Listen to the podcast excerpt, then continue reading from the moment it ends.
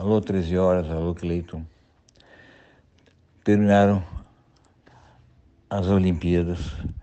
Tivemos o prazer de ver os povos se conversando, se abraçando entre brancos, pretos, amarelos, vermelhos, seja lá que cor for, né? mostrando que a unidade pode estar num momento de alegria e ter um, um comprometimento é, entre os povos de uma maneira bem definida e bem agradável.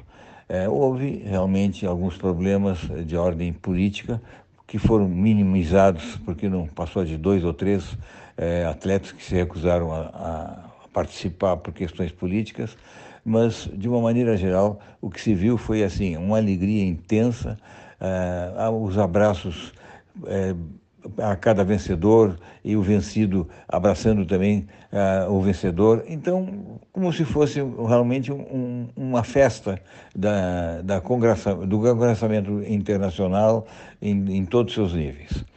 Uh, trouxemos aqui para o Brasil algumas medalhas a mais, o que nos dá uma grande satisfação, realmente, porque quem gosta de esporte e de atletismo de uma maneira geral também se sente é, contagiado pela alegria dos nossos vencedores. Uh, eu só espero que isso não se traduza uh, por alguns políticos como um palanque futuro para suas eleições que virão no ano que vem. Bom, por outro lado, eu gostaria de citar uma, um aspecto interessante sob o ponto de vista epidemiológico.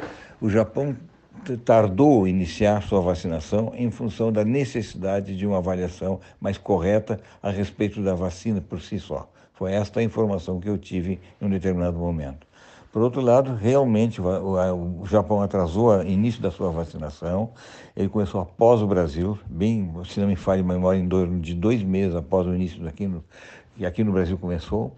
E talvez isso tenha alguma repercussão para estudos futuros.